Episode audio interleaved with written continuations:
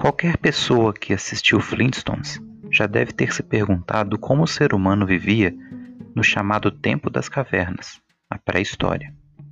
Para tristeza de alguns, os dinossauros já estavam extintos há milhões de anos quando nossos ancestrais apareceram por aqui. Porém, há muitos aspectos interessantes a se conhecer sobre esse importante período histórico. Aliás, por que se diz pré-história? Na periodização tradicional, essa época teria se iniciado com o surgimento da espécie humana, o Homo sapiens, e teria terminado com a invenção da escrita. Isso transmite a ideia preconceituosa de que povos sem cultura escrita não têm história e seriam inferiores. Hoje, essa ideia é totalmente superada, pois sabemos que povos podem ter uma cultura rica mesmo sem ter a escrita.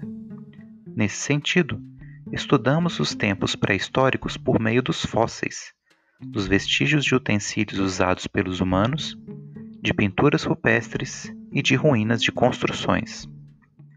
A pré-história é, de longe, o período mais longo da história humana. Todas as datas de seus eventos são aproximadas e aconteceram em épocas diferentes em cada parte do mundo.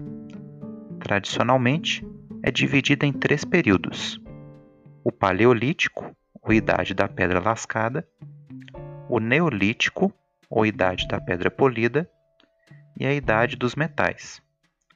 Alguns autores optam por unir a Idade dos Metais ao Neolítico, dados os vários elementos de continuidade entre esses dois períodos. A humanidade sempre se perguntou de onde veio e cada cultura e religião humana estabeleceu seus mitos de criação que ajudam a conferir um sentido à experiência humana. A explicação científica para a origem de nossa espécie se insere na chamada teoria da evolução, que teve o inglês Charles Darwin como um de seus maiores expoentes. De forma simplificada, o ser humano é uma espécie de primata hominídeo que evoluiu nas savanas da África há aproximadamente 300 mil anos. É importante afirmar que a teoria da evolução não afirma que os humanos vieram dos macacos, mas sim que ambas as espécies têm um ancestral evolutivo comum. Algumas espécies de hominídeos antecederam ou até foram contemporâneas ao Homo sapiens, como o Homo habilis, o Homo erectus e o homem de Neandertal.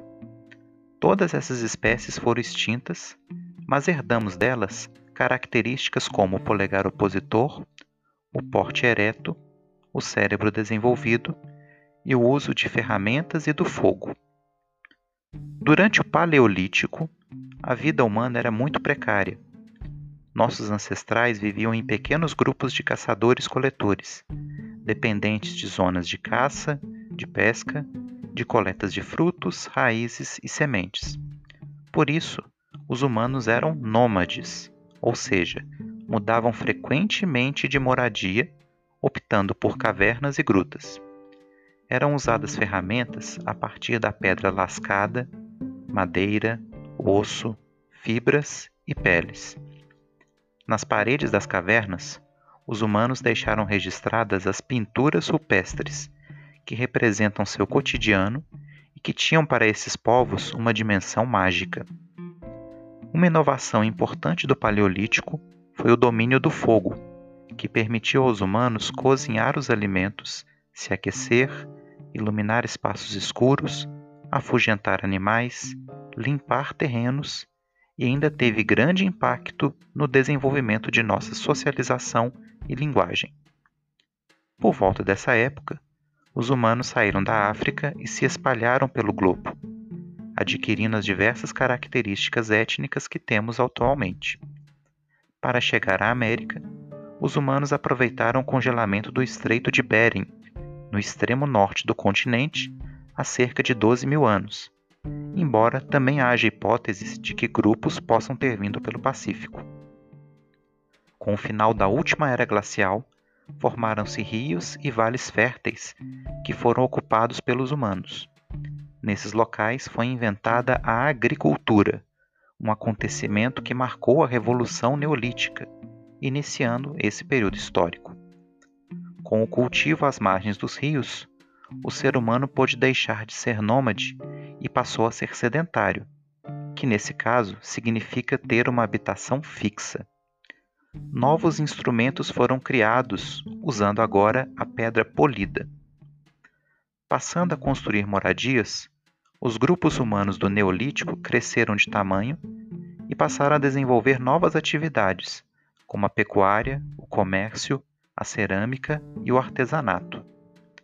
As sociedades se tornaram cada vez mais complexas, com a especialização de tarefas e a hierarquização social.